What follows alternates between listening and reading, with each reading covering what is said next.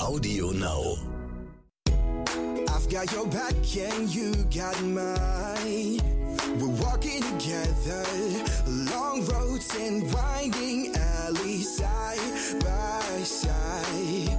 Mountain tops and lowest valleys, you and. Herzlich willkommen bei Tierisch Menschlich, dem Podcast mit Hundeprofi Martin Rütter und Wissenschaftsjournalistin Katharina Adick.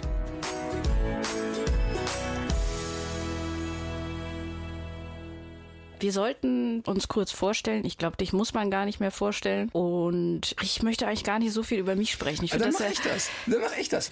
Ähm, Quarks und Co. viel gemacht, die Hirschhausen-Sendungen mitgestaltet.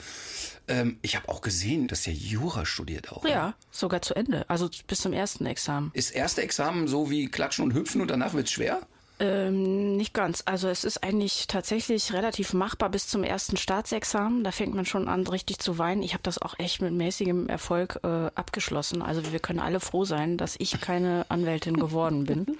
Aber tut, ich glaube, wenn ich das Zeugnis abgeholt hätte und das äh, beantragt hätte, könnte ich mich jetzt auch Diplomjuristin nennen. Du hast nie dein Zeugnis abgeholt? Nee. Oh, ja, aber das macht man doch nicht. Da geht man doch hin und holt das ab. Ich Vielleicht. frage mich auch, wie lange die das noch, wie lange kann ich das noch behaupten, bis die diese Akten vernichten.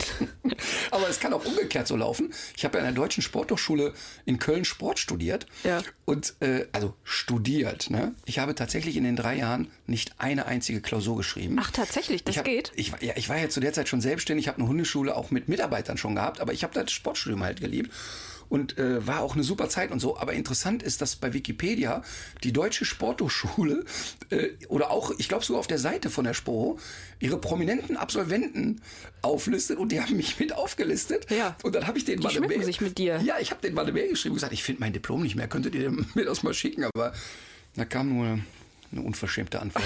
Also was ich aber sagen wollte, um jetzt mal hier ernst zu werden, äh, wir haben es hier mit jemandem zu tun, der äh, von sich selber behauptet, dass er viel unnützes Wissen im Kopf hat, Ja. also sehr, sehr viel weiß. Äh, ich glaube ja, dass du, ähm, wenn ich nochmal zu Wer wird Millionär müsste, auf jeden Fall einer meiner Joker sein könntest. Ähm, weil du ja sehr breit aufgestellt bist, finde Ja, aber ich. es gibt auch riesige Bildungslücken, die ich habe. Eigentlich ist das ja auch der Grund, warum ich diesen Job mache, weil, weil man einfach die ganze Zeit dazulernt. Ich habe eine Hündin, Alma, acht Jahre alt, äh, rumänisches Unikat. Ich weiß nicht genau, was drin ist.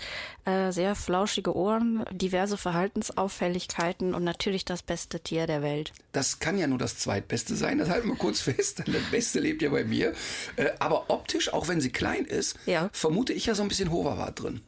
Ja, das ähm, ist interessant. Also ich finde, es passt sehr gut zu ihren territorialen Ansprüchen. Woran siehst du das an der Zeichnung oder an der Färbung? Oder? Genau, und auch wie die guckt. Es hört sich jetzt ein bisschen komisch an, aber manchmal sehe ich auch, wie die so gucken, ähm, was so in den stecken könnte. Ja. Und äh, noch mehr sehe ich aber an der Motorik. Ich habe also wirklich ganz oft sehe ich am Gangbild, da ist nichts vom Mython drin oder da ist mehr das und das drin. Natürlich kann man es letztlich immer nur durch einen Gentest Ja. rausfinden. Ähm, aber ich glaube, so wie die guckt und wie die so hockt, da Okay. könnte schon ein bisschen Overwart drin sein. Also was ich bei ihr auffällig fand und was die Hunde, die wir vorher hatten, nicht hatten, ist, dass wenn man zum Beispiel in einer Gruppe, äh, früher durfte man das ja noch, mal zu Hause in der Wohnung sitzt und schon eine Weile sitzt und es steht einer auf, dass sie dann sofort mit der Nase dran ist. Also dass sie das sofort kontrolliert. Mit der Nase oder mit den Zähnen? Mit der Nase tatsächlich, ja. Okay, also die, die fängt da nicht an und tackert sofort den Besucher. Äh, Tacker nicht, aber ich würde das tatsächlich nicht ausschließen, dass die nicht auch mal mit den Zähnen dran ist. Weil Ich bin ja dann auch immer sofort da. Okay. Ja. Also weil die dann schon so sehr die Sachen wieder zusammen haben will? Oder weil die sehr maßregelnd ist? Ähm, ich weiß gar nicht, was da durch das Hundehirn läuft. Und manchmal ist es auch sogar so, dass sie schon unterwegs ist und dann siehst du ihr an, ihr fällt ein, ach nee, das ist gar nicht meine Baustelle. Und dann geht sie wieder zurück, weißt du? Aber das ist ja ein Kompliment an dich, denn das ist ja ein Trainingsfortschritt. Trainingserfolg. Alma. Ja. Genau, ich habe Emma, die meisten, also Emma hat ja inzwischen mehr Fans als ich. Äh, Das ist in dieser Corona-Zeit, wenn ich irgendwo äh, mit Maske und Kappe mal unterwegs bin, ähm, werde ich ja meistens nicht erkannt. Aber. Und dann sehen die Leute Emma. Und dann kommt sofort, Moment, Emma, Emma, irgendwo muss der Ritter hier dann Ach so, ja, ja. Ja, ja, die ist ein echter Popstar und so verhält die sich auch oft. Wir haben Rubriken in diesem Podcast. Da geht's um populäre Missverständnisse zwischen Mensch und Hund. Leckere und einfache Rezepte mit Hundefleisch für jeden Tag. Für Herrchen und Frauchen oder für den Hund? Für Herrchen und Frauchen. Neues aus der Hundemedizin, unnützes Hundewissen. Also mitunter ist das ja schon äh, erstaunlich, was die Wissenschaft mit sehr viel Aufwand hervorbringt an Erkenntnissen, Sachen, die man als Hundehalter eigentlich schon, schon länger wusste. Um, über sowas wollen wir sprechen, aber wir haben auch eine Rubrik, in der es um Emma geht. Das ist ja auch so ein Phänomen. Die Leute glauben ja wirklich, dass mein Hund morgens zum Frühstück ein Salto durch einen brennenden Reifen macht, äh, zum Bäcker läuft, Croissant holen und mir aus der Tageszeitung vorliest. Dem ist leider nicht so. Ja, ich war ehrlich gesagt positiv überrascht, weil man hat ja bei Border Collies hat man auch immer so den Eindruck vom Streberköter. Aber Emma ist ja auch ein Hund, der sich gerne mal streicheln lässt, der auch gerne mal bellt, wenn man so die Bildfläche betritt. Total. Emma ist übrigens, sieht aus wie ein Border Collie, ist aber ein Australian Shepherd Terrier Mix. Ach so. Vor ungefähr zehn Jahren hat mich ein Journalist mal gefragt, was ich denn glaube, was ich für ein Hund wäre. Und dann habe ich wirklich ohne eine Sekunde zu zögern gesagt, also ich wäre garantiert ein Mischling aus Hütehund und Terrier. Die, diese Kombination gibt's ja so gut wie nie. Und dann hat er mich angeguckt und gesagt, hey, was meinen Sie damit? Und habe ich gesagt, ja, der Hütehund ist ja äh, wirklich ein Hund, der sehr gerne arbeitet, aber der die Abwechslung liebt. Also der, dem kannst du nicht 30 Mal am Tag Sitzplatz, Fuß bleib, sondern da muss immer was Neues kommen. Und das ist bei mir beim Arbeiten ja genauso. Ich, ich liebe das ja, dass ich so unterschiedliche Projekte machen kann. Und der Terrier, der kann ja schon mal unleidlich und ungeduldig werden und sich auch in Ideen verbeißen. Und auch das habe ich ja total in mir, dass ich sehr, sehr ungeduldig sein kann. Und ich, wenn ich was will, dann will ich das wirklich. Und dann ist Emma mir zugelaufen und tatsächlich Hüte und Terrier Mix fand ich wirklich spooky. Ich glaube, die Geschichte, die musst du einfach noch mal erzählen. Wie ist Emma eigentlich zu dir gekommen? Also ich bin wirklich froh, dass es dafür Zeugen gibt, denn ähm, die ist so skurril, dass äh, viele äh, denken könnten, das hat er sich doch ausgedacht. Und zwar habe ich zu der Zeit äh, in Köln-Lindenthal gewohnt, also jetzt nicht auf dem platten Acker oder so. Und ich war auf dem Weg zur Tour und packte meinen Koffer und wollte rausgehen und dann saß dieser Hund bei, bei mir vor der Tür und lief wie selbstverständlich an mir vorbei, rannte ins Wohnzimmer, schnüffelte alles ab, sprang auf die Couch und legte sich hin. Ach was. Und das erste, was ich dachte, so, Guido, kannst du Schwein. Ich wusste sofort, es ist versteckte Kamera. Ich, ich, mir war klar, es ist Verstehen Sie Spaß. Und habe gedacht, okay, Ritter, jetzt cool bleiben. Weil ich habe seit Jahren echt Bammel davor gehabt. Und dann gesagt, okay, jetzt bleibst du cool. Und dann habe ich mich neben Emma gesetzt habe den Fernseher eingeschaltet und habe ein Gesicht gemacht wie, Leute, ey, ich bin ja Hundeprofi, bei mir stehen jeden Tag täglich und Völlig mehrere normal. Hunde vor der Tür. Klar. Ja.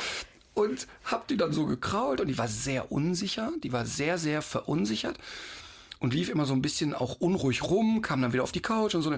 Und ich blieb aber cool. Und nach 20 Minuten wird mir klar, ey, spätestens jetzt wird doch mal einer aus dem Schrank kommen und sagen, äh, lustig, kam aber keiner. Und ich habe wirklich, wirklich, ich war so davon überzeugt, dass es eine Fernsehsendung ist. Dann habe ich Emma angeleint und ich hatte zu der Zeit ja keinen Hund. Ja. Also Mina war ja schon zwei Jahre, knapp zwei Jahre tot. Ja. Und bin dann halt, äh, hab die angeleint und bin mit ihr so rumgelaufen und geguckt, Mensch, zu wem gehört der Hund? Und irgendwann kommt jemand und sagt, ach, den Hund kenne ich, der wohnt hier eine Straße weiter. Dann bin ich dahin, hab da geklingelt und hab den Hund wieder abgegeben und gesagt, hey, gucken Sie mal, ist ein junger, temperamentvoller Hund, passen Sie besser auf und so, ne? Ach ja, oh, wir passen besser auf. Bis dahin alles gut, ich fahre auf Tour, komme am Wochenende wieder, gehe morgens aus dem Haus, sitzt original dieser Köter wieder da. Wartet auf dich. Ey, und da war ich stinksauer. Wirklich stinksauer, weil ich gedacht habe, Leute, einmal, finde ich, darf sowas passieren. Und du kannst nicht immer die volle Kontrolle haben. Aber beim zweiten Mal habe ich gedacht, die spinnen noch. Und da bin ich wirklich richtig sauer dahingestapft. Und dann war da keiner da. Und dann habe ich bei den Nachbarn geklingelt und gesagt, Mensch, wann sind die Leute wieder da? Ja, die sind auf Mallorca. Da habe ich gesagt, ja, wie, die sind auf Mallorca? Was? Und dann habe ich mir erklärt, ja, die lassen den Hund relativ regelmäßig auch gern mal über Tage alleine, schmeißen dann Futter in den Garten und es passt schon. Und da habe ich echt gedacht, ey, das, das gibt's doch überhaupt nicht. Ich habe äh, rumtelefoniert und irgendwann hatte ich die Telefonnummer der Tochter, die auch in Köln lebte. Ruft die an und sagt immer nur zur Info, der Hund ist ausgebüxt, der ist jetzt wieder bei mir. Ja, ja, ähm, sie würde ja zweimal am Tag kommen und den mal pinkeln lassen und so. Da wäre schon alles prima. Und dann, Aber dass der in andere Gärten spaziert, vielleicht sogar auf die Straße oder so, das war alles kein Problem. Nee, und wir reden, äh, wir reden wirklich sehr nah Dürener Straße. Ja. Also wir reden jetzt nicht von Bauernhof zu Bauernhof, sondern wirklich Köln-Lindenthal. Ne? Und ich habe gedacht, das darf nicht wahr sein. Ich habe gesagt, pass mal auf, du kommst jetzt genau in zwei Minuten hierher und holst den Hund ab. Und das werde ich nie vergessen. Das war an einem Freitag. Und sie sagt mir, also Studentin in Köln lebend, äh, ja, das wäre jetzt aber schlecht und so, ne? Und sie könnte heute Abend anbieten. Und dann habe ich gedacht, ey, das gibt's doch überhaupt nicht. Ja, okay, dann komm heute Abend. Lange Rede, kurzer Sinn, sie hat es an dem ganzen Wochenende nicht geschafft, den Hund einzusammeln. Und, Und Emma ist bei dir geblieben. ja, und dann. Emma blieb dann irgendwie bei mir. Hieß ich, Emma eigentlich Emma oder hast du ihr den Namen gegeben? Nee, ich hätte den Namen niemals gegeben, weil ich den Namen so schrecklich finde, weil ja im Prinzip jeder zweite Hündin, jede zweite Hündin heißt der Emma. Die anderen heißen Luna, glaube ich. Die ne? anderen heißen Luna. Da, auch dazu gibt's die nächste Geschichte, warum jetzt Emma und Luna bei mir leben. Ähm, aber was ich eigentlich sagen will, ich war so empört und war fassungslos darüber, wie jemand so drauf sein kann.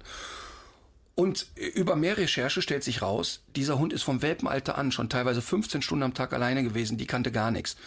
Die hatte Angst vor Menschen, die warf sich vor jeden quietschend auf den Rücken, pinkelte sich voll, kannte eigentlich gar nichts. Ne? Und ich war so sauer und habe gedacht, das, das gibt's doch überhaupt nicht.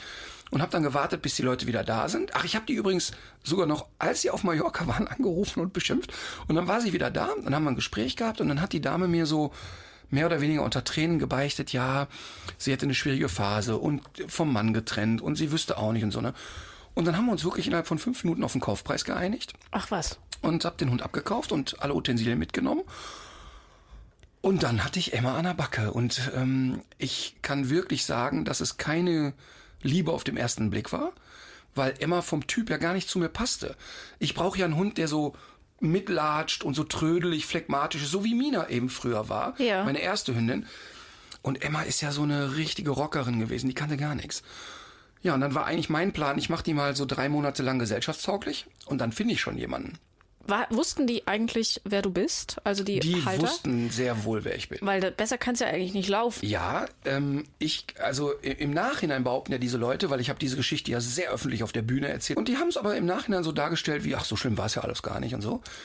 Aber Ähm. eine Frage dazu nochmal. Der Hund hat ja nicht direkt neben dir gewohnt. Das heißt, die musste ja ein paar, äh, die musste zwei, dreimal um die Ecke gehen. Nee, so nicht. Es war, war nicht so weit. Ich, ich sag mal 150 Meter. Aber das war jetzt nicht unbedingt das Selbstverständlichste, dass dieser Hund ausgerechnet bei dir vor der Tür gelandet ist, oder? Überhaupt nicht. Was hast du da für eine Erklärung für? Bist du zufällig in eine Wohnung, bist du kurz vorher da eingezogen? Hat die das gerochen?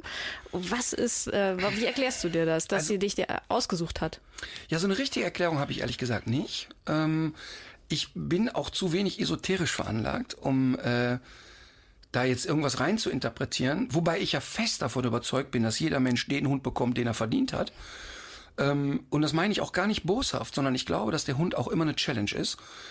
Und woran ich fest glaube, ich war durch Mina ja was ganz anderes gewöhnt und ich hatte einfach überhaupt kein Gefühl mehr dafür, wie ist es eigentlich mit einem echt komplizierten Hund zusammenzuleben. Und das hat Emma auf jeden Fall geschafft. Die Geschichte ist jetzt ja sieben Jahre her. Ja. Und die ersten anderthalb Jahre waren so brutal hart für mich und so anstrengend und fordernd, dass ich wirklich für mich sagen kann, ich habe mich auch als Hundetrainer nochmal neu entdeckt und habe, glaube ich, durchaus in einer Phase, wo ich dachte, ich habe jetzt alles schon hundertmal gesehen, nochmal ganz neue, ähm, einen ganz neuen Blickwinkel bekommen durch Emma. Aber ja, äh, vielleicht war es auch einfach nur Zufall und ich glaube, das zweite Mal ist die gezielt gekommen. Ja, Nur die hat ja gute Erfahrungen gemacht. Weiches Sofa, netter Typ. Der nervt nicht. Ja. Irgendwie glaubt sie, ach, der versteht mich auch, weil natürlich klar ist, die merkt natürlich sofort, dass ich sie einschätzen kann und mit ihr dann anders umgehe, als sie gewohnt war, weil sie war auch gewöhnt.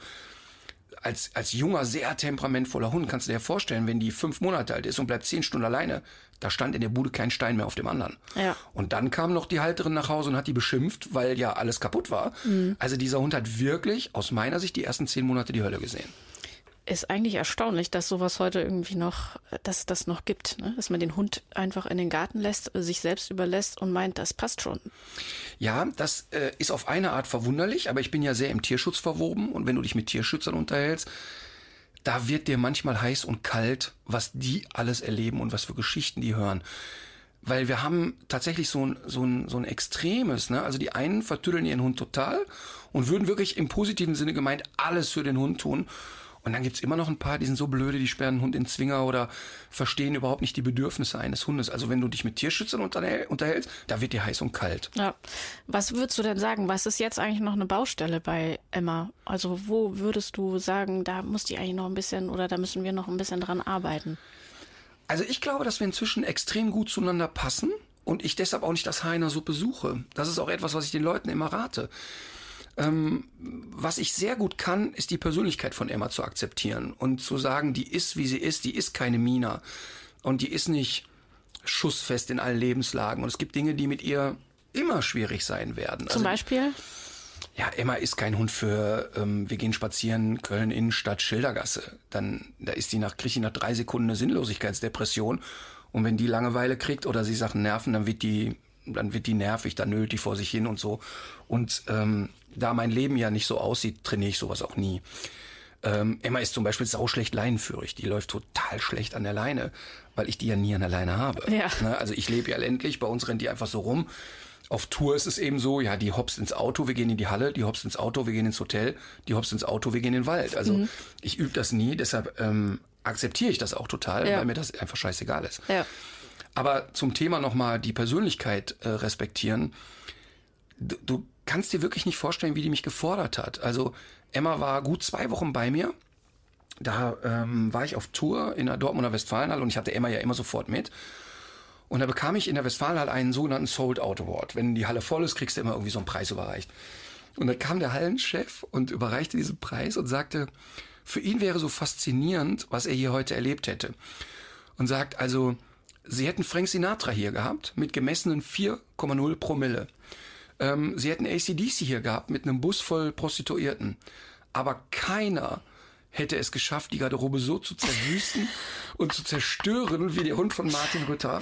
Ähm, Emma war in dieser Phase, sobald du sie allein gelassen hast, hat die alles in Einzelteile zerlegt. Also die hat in der Dortmunder Westfalenhalle die komplette, aber die komplette Deko abgerissen. Geschreddert, alles. Also wir reden davon, den kompletten Teppich rausgerissen. Wow. Fußleisten ab, Kissen zerstört und, Achtung, sie hat versucht, die Türzage rauszureißen und Wow. hat ungefähr einen halben Meter auch die Türzage zerfressen.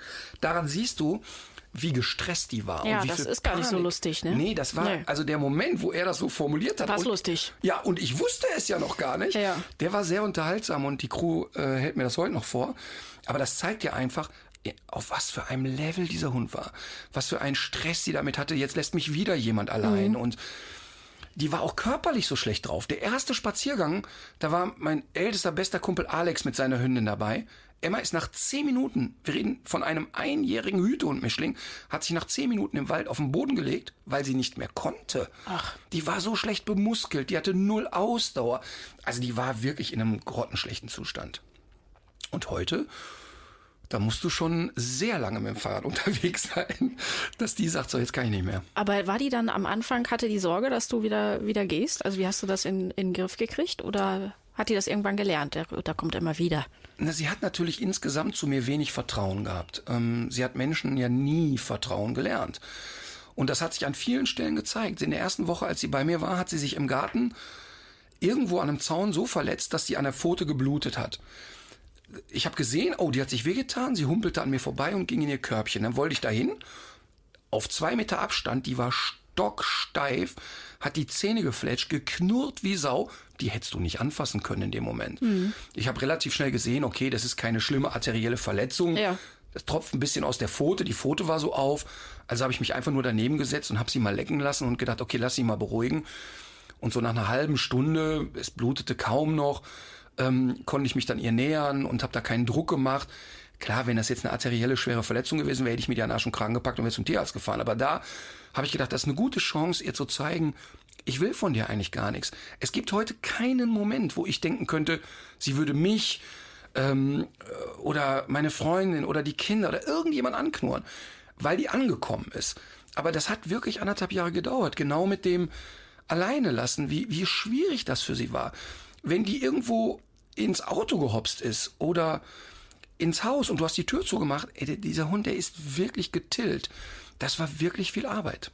Ja, wahrscheinlich, äh, apropos viel Arbeit, haben sich die Leute überschätzt, übernommen, vielleicht gar nicht so viele Gedanken gemacht, als der, bevor der Hund ins Haus kam. Oder vielleicht hat man auch damit gerechnet, dass die Tochter sich mehr drum kümmert, was weiß ich. Jetzt haben wir ja gerade die Situation in der Pandemie, dass ganz viele Leute denken, sie haben eigentlich Platz und Zeit für einen Hund. Und ähm, heißt das nicht irgendwie, also macht dir das nicht auch Sorgen auf eine bestimmte Art? Weil das ist ja kein Dauerzustand, den wir jetzt haben. Also müssen die Tierheime jetzt damit rechnen, dass da in ein paar Monaten, wenn sich im Sommer wieder alles entspannt, dass dann alles wieder zurückkommt, dass dann da lauter Hunde wieder vor der Tür stehen. Also ich glaube da nicht dran, ehrlich gesagt. Ich weiß, dass es die Bedenken von vielen Tierschützern sind. Mit den Tierschützern, mit denen ich spreche, die sagen einfach, Naja, wir geben die Hunde ja genauso wenig leichtfertig raus wie früher. Wir checken ja sehr genau, wie ist die Lebenssituation. Ähm, also ich, also es wird sicherlich Leute geben, die das jetzt sehr leichtfertig entscheiden und auch sagen, ach komm, wir holen uns einen Hund. Ich glaube, dass es aber ganz häufig Leute sind, die sagen, wir hatten den Wunsch immer.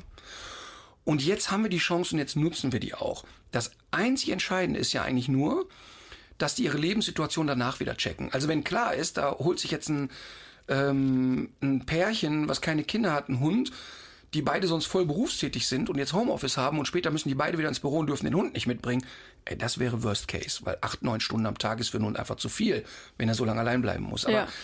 ich glaube, dass die meisten Menschen einfach nur sich jetzt nochmal so besinnen und sagen, komm, jetzt ist der Zeitpunkt, jetzt ziehen wir es auch durch. Ähm, wir werden es vielleicht in ein paar Monaten erfahren, aber ich habe so diese Sorge bisher noch nicht. Ja. Ich habe ja vom äh, Anfang der Pandemie so ein paar Artikel in Erinnerung, dass Fachleute gesagt haben, die Hunde, die wundern sich jetzt, warum die jetzt, äh, die sind so selten allein.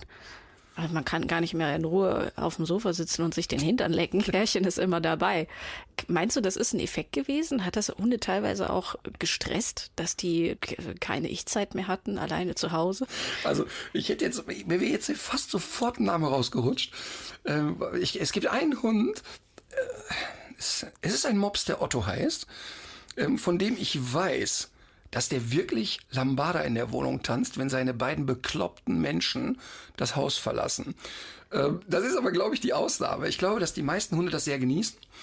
Aber trotzdem komme ich ja sofort wieder mit der Trainerbrille und sage den Leuten, hört mal, ihr müsst euch das so vorstellen, wenn ihr jetzt die nächsten drei Monate den Hund rund um die Uhr bespaßt, der verlernt das Alleinbleiben.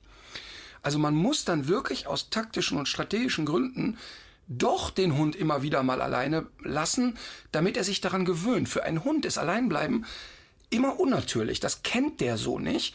Und wenn ich es ihm einmal gut antrainiert habe und der weiß, komm, vier Stündchen und dann sind die wieder da, vorher wurde der Hund ausgelastet, geistig und körperlich beschäftigt, dann ist es auch alles okay.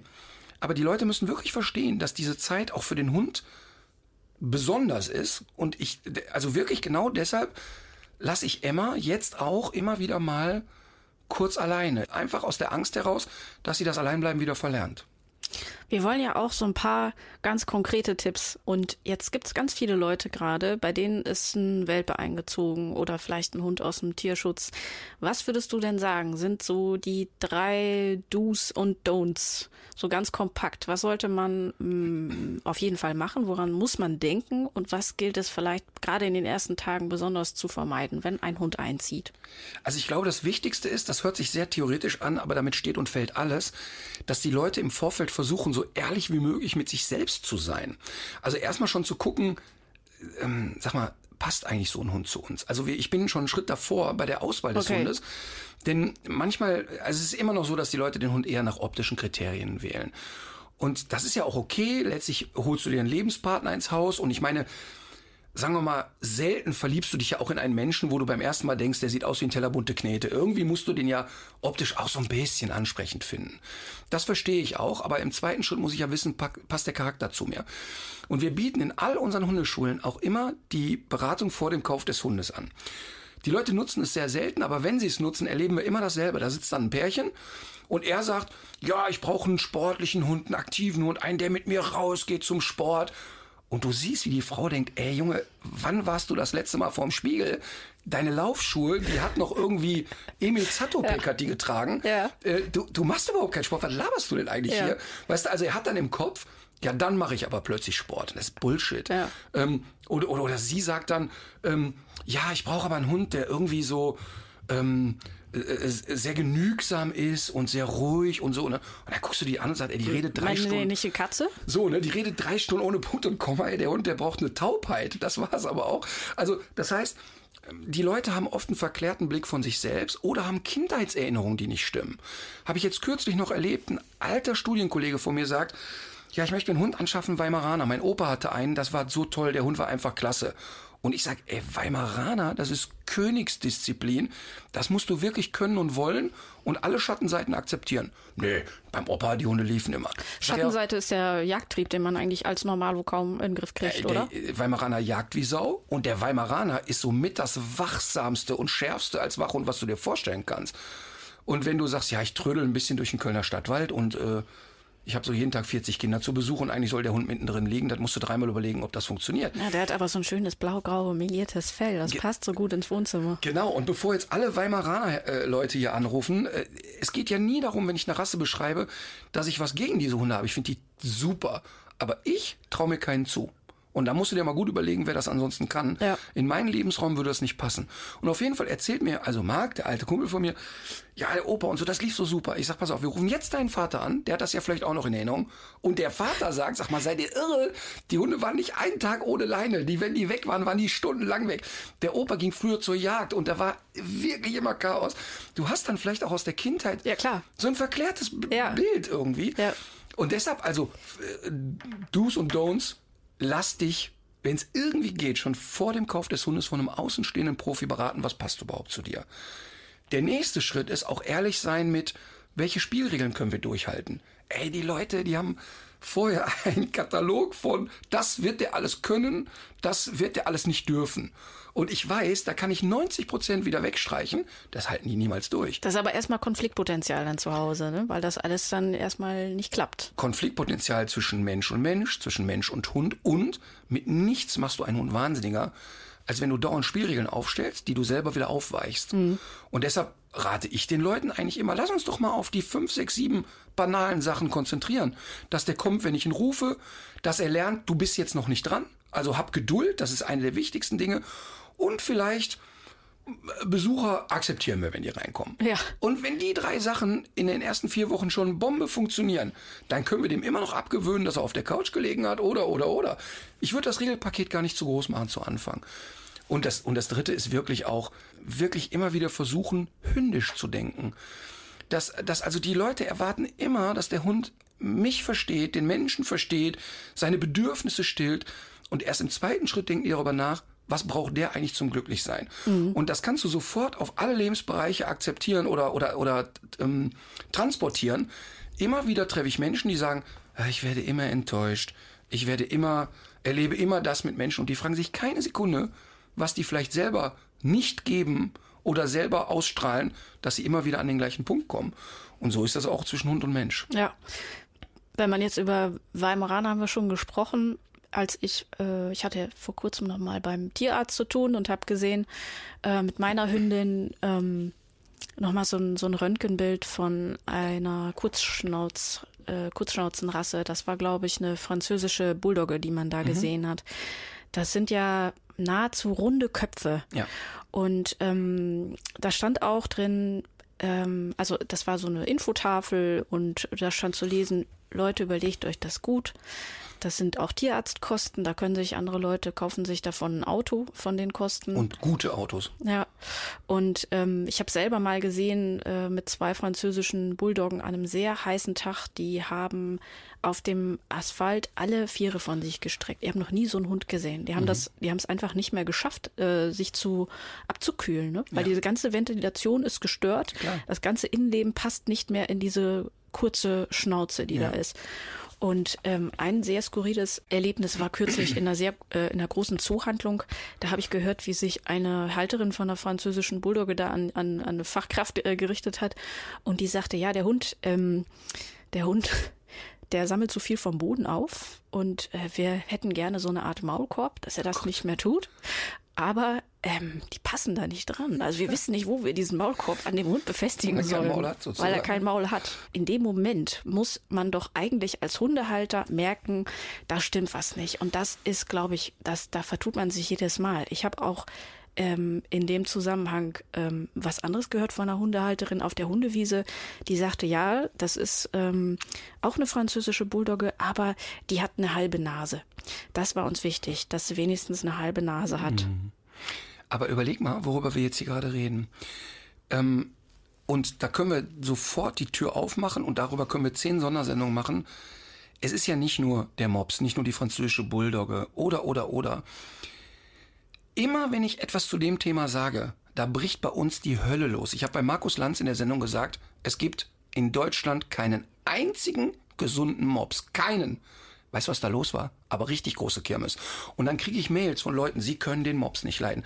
Sie hassen diese Hunde. Das stimmt alles überhaupt nicht. Ich finde diese Hunde super, weil die gerade so menschenbezogen sind. Ja. Ich habe noch nie einen Mops im Training gehabt, der nicht sozialverträglich war oder der irgendwie verhaltensmäßig Auffälligkeiten. Das sind so tolle Hunde.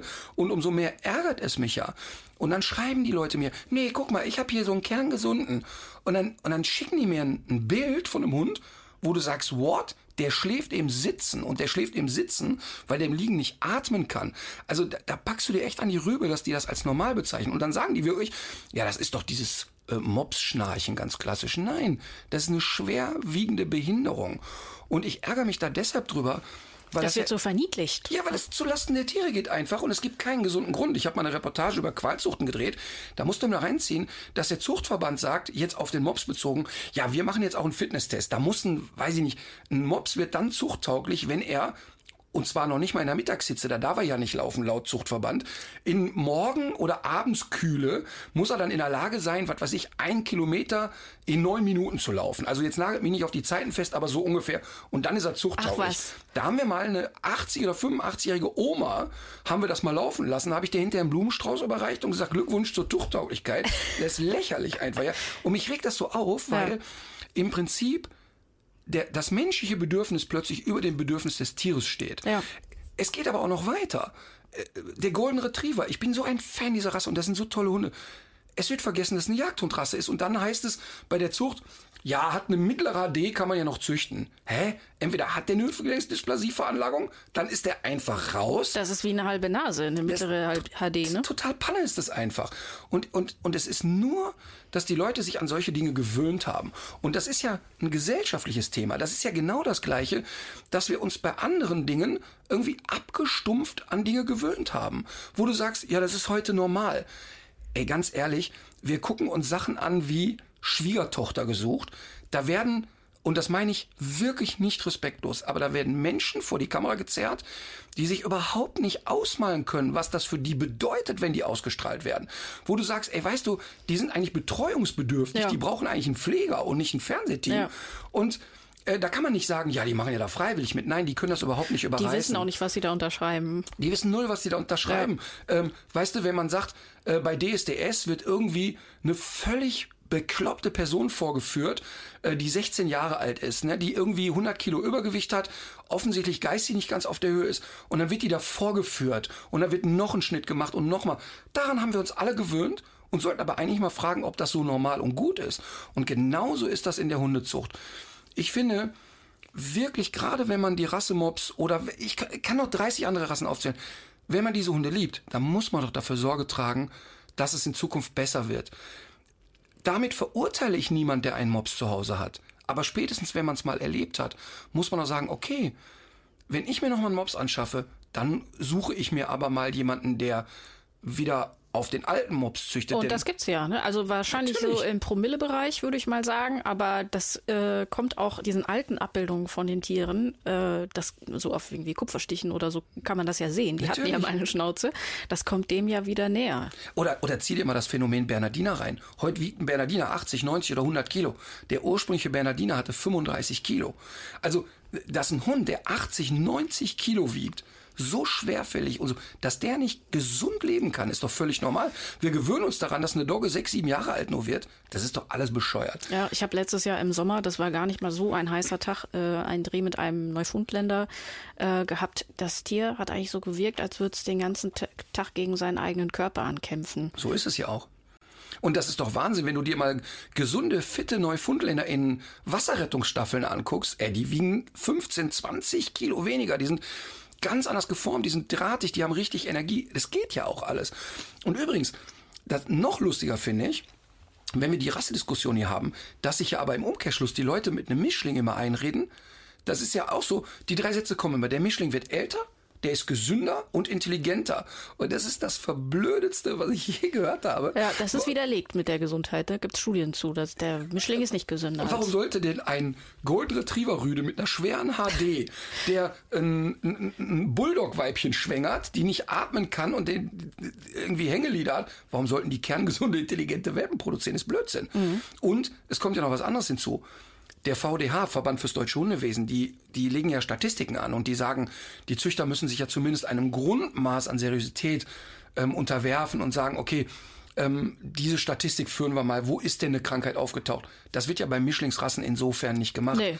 Und deshalb kann man das überhaupt nicht miteinander vergleichen. Also, damit keine falsche Eindruck entsteht, ich finde total legitimen Mops, eine französische Bulldogge oder ein Dobermann, der ja auch von schweren genetischen Erkrankungen betroffen ist. Ähm, ich finde diese Hunde wirklich prima. Und ich verurteile niemanden, der einen solchen Hund hat. Aber ich finde, spätestens beim zweiten Mal muss man reflektieren. Ja, aber wenn du jetzt gerade schon auf den VDH zu sprechen kommst, es ist für jemanden, der sich jetzt nach einem Welpen umguckt, nach einem Rassewelpen, ist es auch gar nicht so einfach festzustellen, ob das gesunde Hunde sind, die da gezüchtet werden. Also woran erkennt man das? Ja, aber auch, natürlich. Und auch ein, ein VDH-Züchter kann total bescheuerte Hunde züchten. Ja, eben. Vollkommen klar. Und eine kleine, nette Hobbyzucht kann super, super, super Hunde äh, produzieren. Ähm, aber äh, die Kriterien, um nochmal kurz auf die Qualzucht zu kommen. Wir haben in dieser Qualzucht-Reportage ja auch den ähm, Udo Kopernik vom ähm, VDH zu Wort kommen lassen. Und der Udo Kopernik sagt, Martin, all das, was du hier sagst, würde ich blind unterschreiben. Er hat wirklich gesagt, das sind kranke Menschen, die solche Hunde züchten. Und hat gesagt, ich verstehe das alles nicht. Und sagt, schau mal, wir haben letztes Jahr im VDH, ich glaube, 250 französische Bulldoggenwelpen auf den Markt gebracht und registriert worden sind zweieinhalbtausend. Wo sind die alle her? Mhm. Also, ne, man darf nicht den Fehler machen und sagen, äh, äh, hier äh, Shame on you allen Züchtern. Überhaupt ja, nicht, weil ja. es gibt ja gerade die Produzenten, die aus dem Ausland genau. Äh, die, die Welpen hier in Bergen reinschleppen. Aber einen guten Züchter erkenne ich schon mal daran, dass die Hunde auf jeden Fall mit im Haus leben. Kommst du dahin, die sitzen im Zwinger direkt wieder umdrehen weg. Haben die mehrere Rassen, die sie parallel züchten? Direkt wieder weg. Haben die mehrere Würfe zeitgleich? sofort wieder weg. Haben die mehr als drei, vier Zuchthündinnen sofort wieder weg. Dann gucke ich, wie gehen die Hunde mit mir um? Sind die freundlich oder sagt die schon, ja, ich äh, sperr die mal besser weg? Ähm, darf ich die besuchen kommen? Darf ich meinen Hundetrainer mitbringen? Wie oft ich das bei Freunden erlebe, die sagen, Martin, hast du Lust, dir die Welpen mit anzugucken? Ich komme und dann äh, sagen die auch natürlich im Vorfeld, der Martin Rütter kommt, nee, lieber nicht. Ja, komm, dann nimm mal einen anderen Trainer mit, die haben vielleicht Angst, dass ich eine Kamera dabei habe. Anderer Trainer, nee, lieber nicht. Aha. Dann sind die raus. Mhm. Also warum, warum darf ich, wenn ich mir ein Möbelstück kaufe, nicht einen Schreiner mitbringen, dass der mal guckt, ob das Möbelstück in Ordnung ist? Ja. Warum darf ich da nicht einen Tierarzt oder einen Tierexperten mitbringen? Und das sind eigentlich schon die Kriterien, die mir reichen. Und auch zwei kerngesunde Hunde können ja durchaus einen kranken Welpen zur Welt bringen. Das ist ja Natur, das darf auch passieren. Ja. Und manche äh, Erkrankungen sind ja rezessiv vererbbar, also nicht sofort in der nächsten Generation. Aber ähm, ich glaube, in dem Moment, wo ich schon bei eBay Kleinanzeigen Hund kaufe, kann ich es direkt sein lassen. Ja. Das ist ja was, das habe ich ähm, auch, bevor wir unsere Alma bekommen haben, äh, für eine Möglichkeit gehalten. Vielleicht so, stopp, Alma. Jetzt kannst du mal von deinem Hund erzählen. Ja, der Weg zu Alma war ja ganz, äh, war ja auch länger. Also ähm, wir sind das, äh, zuerst mal sind wir durch Tierheime getingelt und ähm, haben uns da verschiedene Hunde angeguckt. Und ich habe eigentlich auch immer so ein bisschen darauf gewartet, dass ich da mal mit jemandem so ein bisschen ins Gespräch komme, dass man vielleicht mal so darüber redet, was hätte der Hund denn bei uns äh, für ein Leben oder was ist dieser Hund in diesem Zwinger hier, was ist das für einer, was hat er für Vorerfahrung, was weiß man über die Charaktereigenschaften. Aber, und ich muss wirklich sagen, ich war in verschiedenen Tierheimen, das wollte irgendwie nicht so richtig klappen. Ich glaube, dass viele Leute in Tierheimen so ein schlechtes Menschenbild mittlerweile haben, dass es denen immer schwerer fällt, auch auf Leute zuzugehen. Zwei Dinge, zwei Dinge passieren da. Das eine ist, warum die jetzt nicht jeden Interessenten persönlich da durchführen können, ist ganz stumpf. Die haben wahnsinnig viel zu tun. Ähm, oft, wenn ich mit Hunden aus dem Tierheim zu tun habe, die ein Verhaltensproblem haben und ich stelle einen Trainingsplan auf, sagen die Pfleger, verstehen wir total, wann sollen wir das denn machen? Also die haben die Zeit dann oft nicht. Ähm, das ist Punkt eins, das mhm. ist ein mhm. Zeitproblem. Und das zweite ist tatsächlich, wie du sagst, Oft tummeln sich im Tierschutz Menschen, die keinen Bock mehr auf Menschen ja, haben. Ja, genau, das Gefühl hatte ich auch. Das ja. ist ein Thema. Aber das nächste ist, und da möchte ich auch wieder ähm, äh, zwei Namen nennen. Ich kenne den Bernd Schinzel vom Köln-Delbrücker Tierheim ja ganz gut und die Anja Plötze, die Auslandstierschutz macht. Und beide sagen, wenn du das viele Jahre machst, und du jeden Tag hier diese Lügengeschichten von den Leuten erzählst. Oh, wir haben diesen Hund im Wald gefunden, wir wollen den mal abbringen. Übrigens, da ist Benny, hat eine Futtermittelallergie und der Impfpass lag daneben. Genau. Also Leute geben einfach den Hund wieder ja. ab oder da fliegt ein Karton mit Welpen über den Zaun. Jeden Tag erleben die das. Dass die dann irgendwann auch ein Stück weit intolerant Ja. damit Leuten werden, kann ich echt nachvollziehen. Ja, ich kann das auch nachvollziehen. Nur für mich war es äh, schwer, diese Wand irgendwie zu durchbrechen. Ja. Und ähm, dann habe ich tatsächlich, weil Freunde von uns ihre Hündin von einem Nachbarn bekommen haben, den sie also irgendwie über das Internet gefunden haben und da lief irgendwie alles super. Der konnte sich nicht mehr richtig kümmern, weil der, ähm, weil der äh, eine Behinderung entwickelt hat. Und ähm, da habe ich gedacht, ja, vielleicht ist das eine Möglichkeit, ähm, am, äh, am Tierheim vorbeizukommen und sowas irgendwie auf eine vernünftige Art für den Hund zu regeln. Und ähm, dann habe ich äh, verschiedene Leute kontaktiert und eine Sache war relativ schnell klar, da war immer Druck dahinter. Also die hatten Zeitdruck? Zeitdruck. Die hatten immer irgendein Problem. Das lag gar nicht im, immer im, im Bereich des Hundes, sondern das war dann entweder ein krankes äh, Familienmitglied oder ähm, der äh, ältere Hund äh, vertrug sich nicht mit dem äh, jungen Labrador, der da plötzlich war. Da war auch noch ein Kind und die Wohnung war viel zu klein und so weiter. Der Labrador stand unglaublich unter Strom, den wir da äh, einmal angeguckt haben. Der war, glaube ich, ähm, aber es war, der war wahrscheinlich fünf Monate alt und hatte schon vier Leute, vier Hände gesehen. Also es tat mir total leid für dieses Tier, aber ich wusste auch sofort, ich bin damit überfordert. Und ich, mir war es auch sehr suspekt, dass da so ein Druck aufgebaut wurde von wegen, ja, ihr müsst aber und äh, übrigens noch 600 Euro und am besten bis heute Abend und so Ja. weiter. Und das Problem, was ich da aber auch gemerkt habe, du machst das ja nicht wie, du kaufst das ja nicht wie ein Auto, sondern da ist, da spielt nicht nur der Verstand eine Rolle, sondern dir tut der Hund leid. Du willst den da irgendwie auch rausholen. Und du bist dann kurz davor, äh, das zu machen, dir das an den Hals zu laden und ähm, da echt eine schwerwiegende falsche Entscheidung zu treffen. Und das, das fand ich, äh, das fand ich für mich auch, also ich, ich bin da viel zu naiv rangegangen an diese Sache. Aber immerhin hast du ja auf deinen Verstand gehört und gesagt, ich spüre, dass dieser Hund nicht zu mir passt. Ja, das ist mir aber schwer gefallen, muss ich sagen. Aber du hast ja ähm, trotzdem für dich richtig entschieden. Ja. Ein paar Dinge hast du gesagt. Das eine ist immer dieser kün künstliche Zeitdruck. Ja. Das ist leider etwas, da kann man schon sagen, dass man da überhaupt nicht an eine seriöse Vermittlung geraten ist. Denn gerade das, daran erkennst du einen guten Tierschutzverein. Natürlich wollen und müssen die vermitteln, weil äh, letztlich geht es darum, vielen Hunden eine Chance zu bieten. Aber was die nicht wollen ist, oh scheiße, der Hund ist wieder hier. Und ähm, in dem Moment, wo die künstlichen Druck aufbauen, und dann kommen ja immer die Fantasiegeschichten, wie du alles beschrieben hast. Und der kann auch nicht mehr lange hier bleiben. Und Ja. ähm, übrigens, wir haben schon sechs andere Interessenten. Sie müssen sich jetzt entscheiden. Ähm, und ja, ähm, also da, das ist ätzend. Und da musst du sofort wieder abhauen, weil das ist nicht seriös.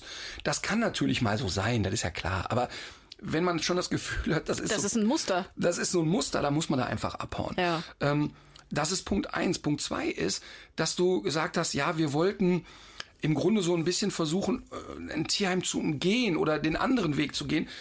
Ich würde das eine mit dem anderen gar nicht vergleichen können.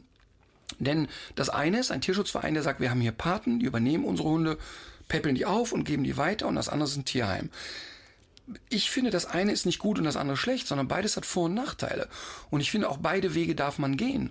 Und ich kenne auch Tierheime, die auch mit Patenfamilien zusätzlich arbeiten. Ja, so war das ja auch gar nicht gemeint. Das war nur unser Weg. Ne? Mhm. Also Wir sind, haben, haben erst versucht, den Weg über das Tierheim zu gehen und da sind wir einfach nicht weitergekommen. Wir sind in vier, fünf Tierheimen gewesen. Ne? Und dann war das eine Option. Wir sind ja letztlich auch bei einem Tierschutzverein und einer Pflegestelle dann gelandet. Ne? Aber Mhm. ich wollte dich nicht unterbrechen. Nee, nee, alles gut. äh, Machst du ja sonst auch immer. Brauchst ja nicht so tun, als würden wir uns hier vor den Mikros anders verhalten als sonst. Äh, Ich bin ja schon froh, dass ich jetzt in den ersten Minuten nicht schon eine draufgekriegt Ja, habe. das weil- hat mich auch einiges gekostet. Weil Katharina kann beim Drehen, also Katharina macht äh, Filme und äh, unter anderem äh, ja jetzt Filme für verschiedene Fernsehformate von mir und wir haben mal zusammen einen Einspielfilm äh, gedreht für eine Hundeshow, die ich gemacht habe bei RTL und da mussten wir, ähm, ich glaube, erst nach Seattle fliegen und von dort mit einem mit so einer Sehr klein, mit einem sehr kleinen Flugzeug. mit irgendeiner kleinen Cessna weiterfliegen. Ähm, und äh, wir hatten aber vor Ort, glaube ich, nur 48 Stunden. Ja. Und trafen da Professor Samuel Wasser, einen Forscher zu Orcas. Und äh, wir waren eigentlich wegen eines Hundes da, der in der Lage war, an der Wasseroberfläche Walkacke zu erschnüffeln. Richtig. Und damit das Schiff dahin zu lenken. Und es waren mit Hin- und Rückflug vier sehr intensive Tage.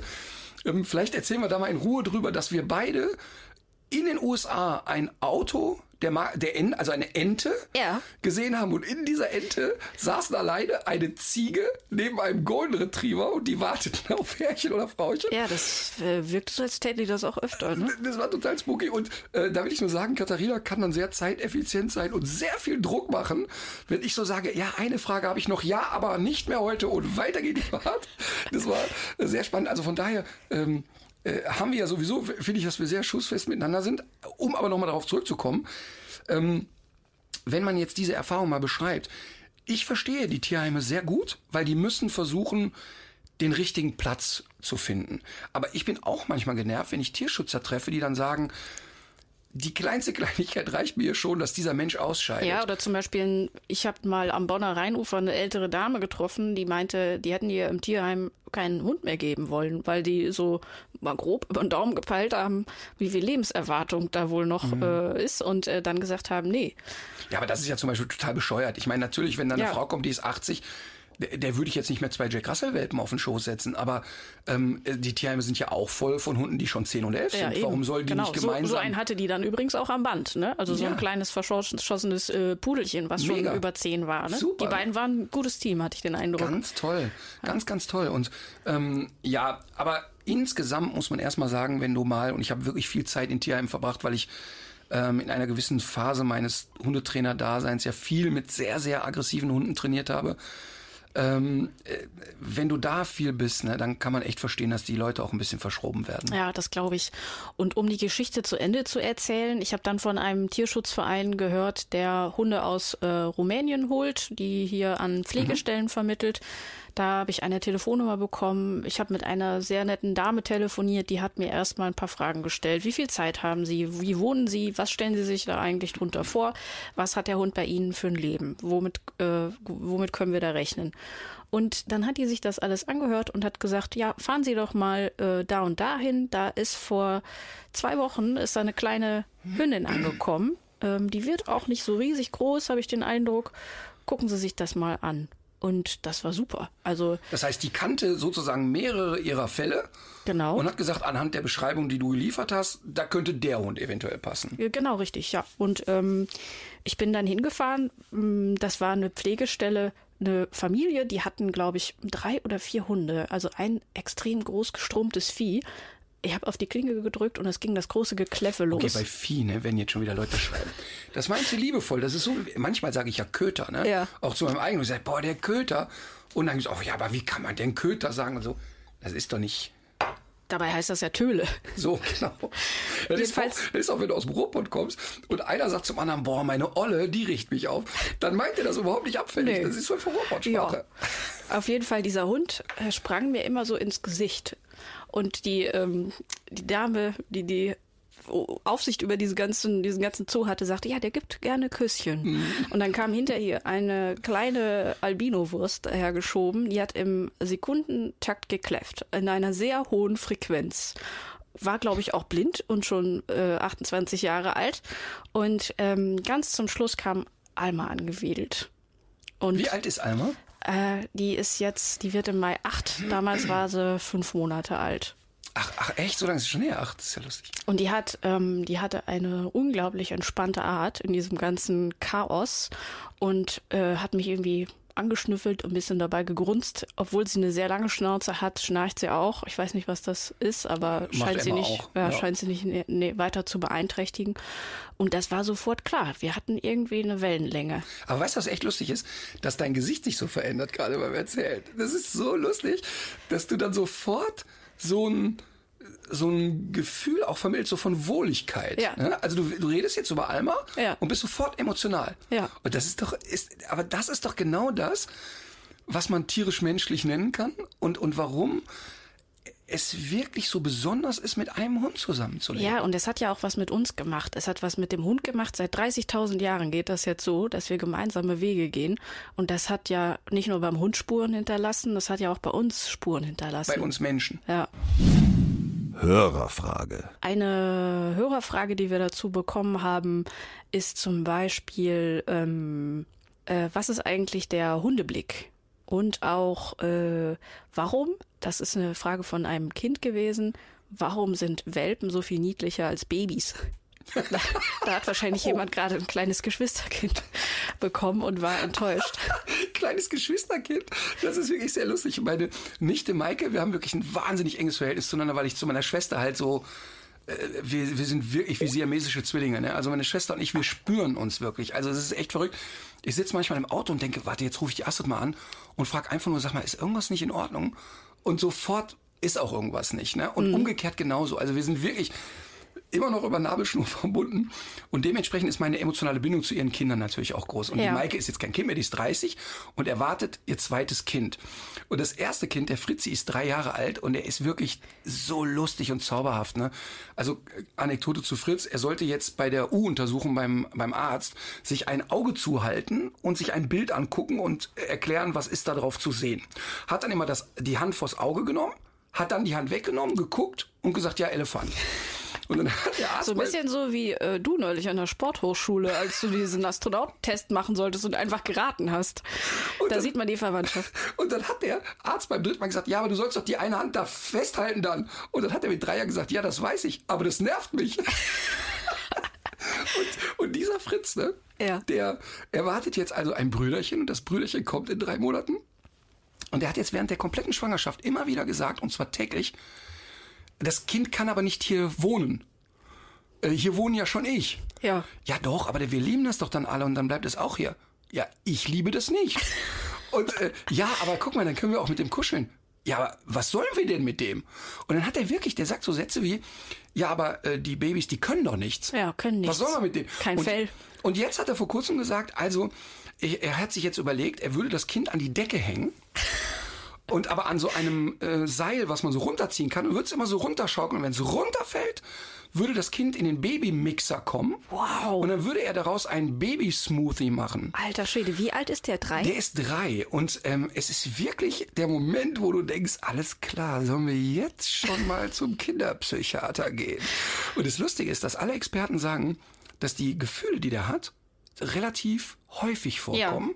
Nur der ist eben, weil der sehr sprachlich orientiert ist, der formuliert das halt total klar. Und der stellt sich das offenbar auch sehr bildlich vor. Und, und, und der würde auch garantiert sagen, weil der ist von Hunden elektrisiert. Also Emma war quasi sein erstes Wort. Und der, der ist wirklich, wenn der die Emma sieht, der ist Tilt und Error vor Freude. Ähm, jetzt nicht hysterisch, der springt nicht auf den Hund, aber der ist eine glühende Liebe. Und wenn er ein Baby sieht, dann guckt er das an und latscht weiter. Es Ja. springt nichts bei dem über. Nee, das wird eine herbe Enttäuschung.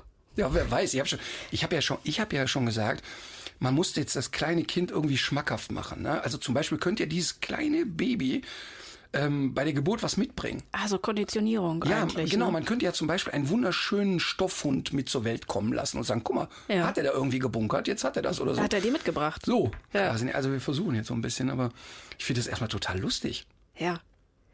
Ähm, Wo waren wir? Achso, das. Die, die Hörerfrage finde ich insofern interessant, weil es geht ja so ein bisschen darum, wie haben sich Menschen und Hunde auch miteinander entwickelt.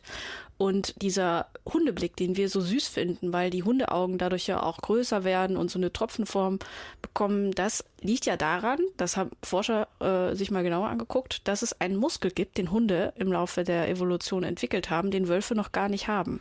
Das heißt, wenn die diese Augenbrauen so hochziehen und uns angucken, dann macht uns das weich. total. Es Und das war ein Vorteil für die Hunde. Absolut. Und es gibt ja auch ganz viele Dinge, die ein Hund sich aneignet, der mit Menschen zusammenlebt und der zum Beispiel ein, ein Straßenhund, der noch nie einen Menschen gesehen hat, also wirklich autark gelebt hat, ähm, weil viele Straßenhunde werden ja als Straßenhunde verkauft, die noch nie einen Tag auf der Straße gelebt haben, weil es ein Ja. gutes Verkaufsargument ist. Aber wenn er wirklich autark war und auch nicht gut auf Menschen geprägt ist, gibt es auch ein paar Dinge, die kann der einfach nicht und die lernt der auch nicht mehr. Also das heißt, auch dein Hund lernt sich auf dich anzupassen und weiß genau, wie koche ich die weich. Ja. Oder wie verschaffe ich mir einen Vorteil, der weit in der Zukunft liegt. Also ein Hund ist in der Lage, vorausschauend zu planen und das finde ich total irre. Was sind das für Muster, die Emma bei dir äh, erkannt hat? Also weißt du, wie die, war was, auf was für Knöpfe die da bei dir drückt? Also Emma war ja immer sehr hysterisch und schnell Quietschlaute und schnell, oh, der zieht die Schuhe an, ich renn schon mal los. Ähm, äh, bis hin, die ist ja einmal mit Volldampf bei mir ins Auto gesprungen, hat aber dabei vergessen, dass die Heckklappe noch zu war. Scheiße. Ist wirklich mit Anlauf volle Pulle hinten reingesprungen und einfach dagegen geknallt. Es war sehr lustig, ehrlich gesagt, aber ähm, also die hat bei mir total verstanden, dass wenn sie äh, zur Ruhe kommt und so ein Ja. Seufzer macht, Ja, dann geht alles. das kenne ich auch. Ich finde immer, dann weiß man, der Tag ist gelaufen, jetzt ist alles gut. Der Hund hat diesen letzten Seufzer gemacht. Das gibt so einen äh, Frieden. Aber weißt du, was das Spannende ist? Emma benutzt diesen letzten Seufzer mitten am Tag. Ach so. Auch in einer Situation, wo sie, ähm, also bei, bei Susan funktioniert viel so über Dynamik. Die, die Susan spielt halt einfach total gerne mit der. Und ich bin nicht so verspielt im klassischen Sinne. Ne? Und, und die Emma weiß total einzuschätzen, dass sie bei mir eher etwas bekommt, wenn die da liegt, den Kopf platt auf dem Boden Ja. hat und mich so von unten anschaut. Ja. Dann bin ich geschmolzen. Ja, das geht mir auch so. Das weiß der Hund auch ganz genau. Meinst du, dass das bei den Hunden, die jetzt aus der aus Rumänien kommen, bei Straßenhunden, dass das da vielleicht sogar noch ein bisschen ausgeprägter ist, weil das einfach ein Überlebensvorteil war über viele Jahre, dass die, dass die einfach das äh, Mitleid irgendwie so ein bisschen getriggert haben durch solche Verhaltensweisen? wenn es ein Lebensvorteil war. Also wenn die auf der Straße gelebt haben, wo Menschen waren, dann ist es ein großer Vorteil gewesen. Ich habe zum Beispiel ganz, ganz häufig Hunde im Training, die aus Südeuropa kommen. Und wenn die gerade frisch da sind und ich komme mit, früher hatte ich ja noch dunkle Haare, bevor sie grau wurden, wenn ich mit dunklen Haare komme und mit drei Tage Bart, halten die von mir Abstand. Weil die im Kopf haben, das ist ein einheimischer Mann, mit dem habe ich keine positiven Erfahrungen. Und dann bringe ich eine Trainerin mit, mit langen blonden Haaren, sofort hat die im Kopf, oh, Touristin, geil, gehe ich hin. Also das selektieren die dann auch. Aha. Und genauso habe ich aber auch Hunde im Training, wo du genau siehst, die haben gar keine Erfahrung mit Menschen. Diese Hunde darf man auch nicht hierher holen. Die, die machst du hier wahnsinnig. Ja. Aber ähm, die, die können das auch nicht mehr rückkoppeln. Die können nur einzeln an Menschen sich gewöhnen. Die können nicht mehr generalisiert lernen.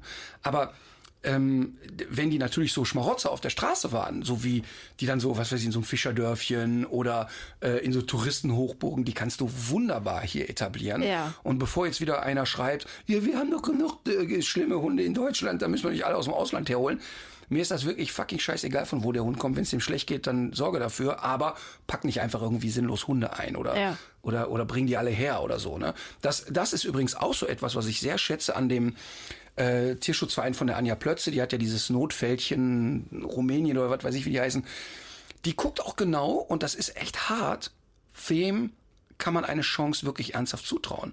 Das heißt, die muss auch manchmal in Rumänien eine Entscheidung treffen, wo die sagt, den Hund nehmen wir nicht mit, weil der hat keine Vermittlungschance. Den kannst du nirgendwo hingeben. Ja. Und sie sagt, so hart es ist, ich muss dann auch die Entscheidung treffen, wer hat hier äh, eine Chance und wem kann man hier auch wirklich ein gutes Zuhause bieten. Ja. Das ist natürlich, äh, das ist emotional so brutal, ne? Ja. Aber es ist eine kluge Entscheidung. Ja. Gut, dass es die gibt, dass sie das macht. Wir könnten noch mal ein bisschen über unsere Rubriken sprechen in dieser Sendung. Missverständnis der Woche. Wir haben uns zum Beispiel ja auch äh, populäre Missverständnisse zwischen Mensch und Hund überlegt. Stichwort Umarmungen. Das sieht man eigentlich bei äh, Instagram zum Beispiel relativ häufig, dass Leute sich mit ihrem Hund in einer sehr engen Umarmung ablichten. Vertue ich mich oder sehen diese Hunde meistens eher unglücklich aus dabei? Also ich würde so weit gehen, dass 85 Prozent der Hunde in der Sekunde denken, mein Gott, ist der blöd. Ähm, weil gerade dieses eng Umarmen in einer Situation, wo beide sitzen, beide stehen, wirklich sehr unnatürlich ist. Also das wäre für einen Hund, wenn der steht oder sitzt und ein anderer legt die Pfoten drüber, ist es eher eine dominierende Vorstufe zur Aggression. Dominanz hat nicht immer mit Aggression zu tun, aber es ist eine Vorstufe von Einschränken, Eingrenzen. Das heißt nicht, dass nicht ein Hund potten entspannt sein kann in dem Moment, weil er es gelernt hat oder weil er sagt, ja komm, nehme ich eh nicht für voll. Oder du liegst mit einem Hund, der total entspannt ist und ein Kind liegt so halb drauf und du hast ihn so im Arm. Also wenn ich Emma hochhebe, dann ist die, kom die, die wirklich wie Gelee liegt die da Ach im was. Arm. Die, die hängt da so runter und ist völlig cool damit. Ja. Aber sobald die steht und sagt so, jetzt wollen wir irgendwie weiter und ich drücke die so an mich, schiebt er auch den Kopf so weg und sagt, boah, ist das nervig. Ne? Ja. Ähm, das, da, solche Fotos benutze ich oft bei Körpersprache-Seminaren. Suche ich mir einfach aus dem Internet und sage hier, ich nenne dann die Quelle immer brav und sage hier, guck mal, Influencerin XY. Ja. Äh, äh, wirklich kompetent bei Lippenstift, aber bei Hund geht so. Ja, woran siehst du das beim Hund? Also auf welche Körperteile guckt man da am besten? Naja, erstmal siehst du häufig Körperspannung. Dass du also siehst, der Hund ist wirklich angespannt. Dann sehe ich ja, dass der Kopf weggedreht ist. Dann sind oft die Ohren nach hinten. Äh, ganz oft sehen wir gähnende Hunde, was oft eine Übersprungshandlung ist. Sich über die Nase lecken, weit aufgerissene Pupillen. Ähm, das heißt nicht, damit wir uns nicht falsch verstehen, dass man nicht das mal machen darf. Ja. also ein gut sozialisierter Hund, ja, der kriegt da auch keine schwerste Sinnkrise. Das ist so ein bisschen das Beispiel. Ich reg mich ja immer über Leute auf, die ihrem Hund sieben Stunden lang einen Dirndl beim Oktoberfest anziehen. Das ist für mich, das sind Leute, die in eine Therapie müssen. Aber selbstverständlich äh, pappe ich auch der Emma mal einen Weihnachtshut auf und mache ein Foto und Ja. die muss auch mal eine Brille ein paar Sekunden aushalten. Wie, es gibt Dirndl für, für Hunde. Ich kenne ja eigentlich immer nur diese Kittelschürzenartigen Teile, die, äh, so diese Mäntelchen, mit denen Hunde rumlaufen. Ey. Aber es gibt Dirndl. Ich mache ja immer auf der Tour so als kleine Zugabe die schwachsinnigsten Dinge, die es für Hunde gibt. Ja. Da haut's dich richtig vom Sulke, was es alles gibt. Ja, ähm, haben wir uns ja tatsächlich auch als Rubrik überlegt. Dinge, die die Hundewelt nicht braucht. Du erinnerst dich vielleicht noch, ich habe dir vor zwei Wochen, habe ich dir mal ein Foto geschickt, was ich mir bei Wish bestellt habe. Ach so, mit dem Köttel halt da hinten drauf. Oh Gott, ey. Hat sich dir das sofort erschlossen, was das ist? Mir hat sich das erschlossen, weil ich das Produkt schon über zehn Jahre kenne. Ach so. Da ist tatsächlich, ähm, da, man muss sich das so vorstellen, da ist eine Klammer und unter dieser Klammer ist ein Kotbeutel dran und das sollst du dem Hund dann an den Schwanz festklippen ähm, und dann soll der quasi automatisch schon da reinkacken. Meinst du, das hat jemals auch nur einmal vernünftig geklappt? Die Frage, die sich mir stellt, ist, was ist denn mit dem schiefgelaufen, der sich das Produkt ausgedacht hat? Also es ist ja wirklich, du musst ja erstmal auf sowas kommen. Ja, also was spart man sich? Man spart sich das Bücken. Ja, Man spart sich auch diesen fiesen Moment, in dem die, äh, die Hand durch die dünne Hundetüte den warmen Hundehaufen trifft. Noch schlimmer eigentlich, wenn der kalt ist, ne? Und du hast den falschen erwischt. ja, Warum ist das eigentlich fieser? Aber es Nein. ist fieser, ne? weil es nicht der eigene Hund Es ist. ist nicht der eigene Hund. Das ist ja auch so. Ekelhaft. Aber schau mal, das ist ja auch so was Thema Ekel, ne? Ja. immer wieder, ich komme, also Mina, erste Hündin, Golden Retriever Dame und oft sehr nass gewesen unterwegs. Oft in meinem Auto. Und wenn ich ins Auto Das gestiegen ist ein bin, Wohlgeruch. voll, du kommst in dein Auto und denkst, ach, guck mal, ne? Und jemand, der kein Hund, dann steigt bei dir an, boah, ist kurz davor, dir auf die Sitze zu kotzen, Ja, das verstehe ich nicht. Das ist auch so ein Geruch, der sagt dir, du hast alles richtig gemacht. So, ne? Und Der Hund ist dreckig und zufrieden. So, und, und das ist wirklich verrückt. Und das ist ja, ähm, jetzt geht man noch ein Stück, ein Stück weiter. Ähm, also ich weiß noch, als meine Kinder klein waren, ich habe von Anfang an bemerkt, wenn die in eine Windel scheißen, das riecht alles andere als gut. Ich hatte nie ein Wohlgefühl dabei, aber es hat mich auch nie angeekelt, weil ja mein Brutpflegeinstinkt da war. Ähm, aber bei einem fremden Baby fand ich das immer ekelerregend und hatte da überhaupt nie Lust drauf. Und genauso ist das, wenn der eigene Hund irgendwo hinkotzt, dann ist das irgendwie nicht sexy, aber es stört mich auch überhaupt nicht, es wegzumachen. Und wenn aber so sieben fremde Hunde bei mir ins Wohnzimmer kotzen würden, fände ich das nicht so schön. Passiert das öfter, dass dann so sieben fremde Hunde. Nee, bei mir sind ja ganz wenig und sehr selten fremde Hunde zu Gast. Okay. Das äh, war zum Thema Dinge, die die Hundewelt nicht braucht. Wir haben also einmal hatten wir ja die Rubrik ähm, gewisse Vorurteile oder oder ähm, Mythen, Populäre Missverständnisse. Missverständnisse. Da werden wir echt viele haben, ähm, was die Leute alles als süß interpretieren und es gar nicht ist. Oder im Umkehrschluss, manche Sachen, oh Gott, wie schrecklich. Und ich denke, hey, das ist doch völlig in Ordnung. Ähm, dann was, äh, Dinge, die die Welt nicht braucht, die die Hundewelt nicht braucht. Da können uns auch immer Sachen einschicken. Das wollte ich nämlich auch gerade sagen. Mm, Wir haben Neuestes aus der Hundemedizin. Darüber werden wir sprechen. Auch dafür äh, nehmen wir gerne Fragen an, oder? Total. Ich würde auch gerne mal über das Thema Kastration sprechen. Also inwiefern wirkt sich das aus Verhalten aus? Äh, hat sich da vielleicht so ein bisschen auch was geändert in den letzten Jahren? Früher war das ja so ein Automatismus fast schon, dass man die Hunde kastriert hat. Ist das heute noch sinnvoll? Dazu werden wir auch immer mal wieder Gäste einladen. Expertinnen und Experten, die uns dazu noch was Neues erzählen können. Total. Und auch da kann man den Aufruf mal machen, wenn ihr Experten habt oder Leute, wo ihr sagt, ey, der Typ oder diese Frau, der hat mich so beeindruckt mit dem, was sie erzählt hat oder was sie kann, dann schickt uns das. Also, weil klar habe ich einen Topf an Experten, wo ich sage, da weiß ich genau, den vertraue ich. Aber ich finde ja schön, Leute kennenzulernen, die was machen, wo du denkst, wow, wie kommen die denn auf die Sache? Ich hatte ja in der Pandemie, dann haben wir ja Hundeprofi at Home jeden Tag von zu Hause gemacht. Und da habe ich das auch aufgerufen. Da haben die Leute uns äh, Menschen geschickt, wo du denkst, wow, wie geil ist das denn? Haben äh, eine junge Frau in die Sendung eingeladen, die eine Prothese für Hunde gebaut hat, die High-End und Hightech war. Sensationell. Ähm, hatte vorher, was weiß ich, 500, 500 Follower bei Instagram und danach natürlich ein paar mehr.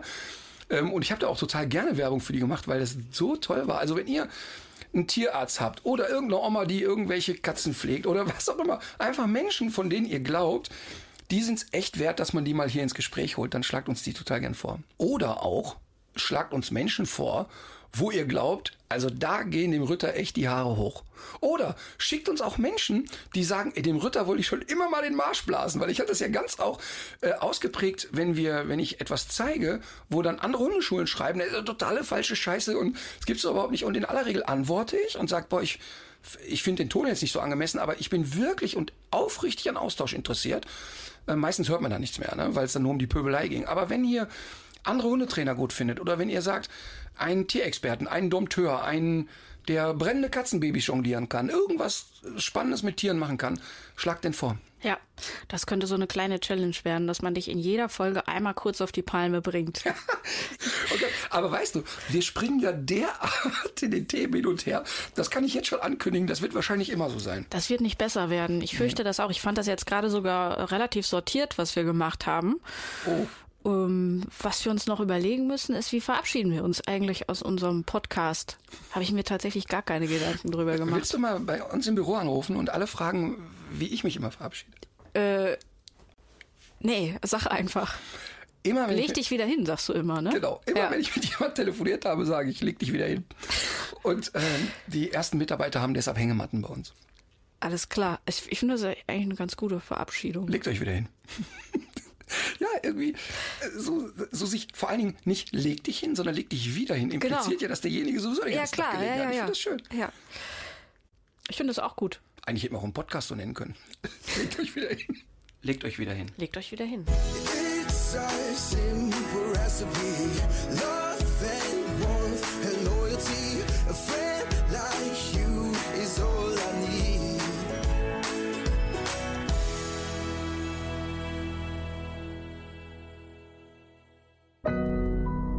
Audio Now.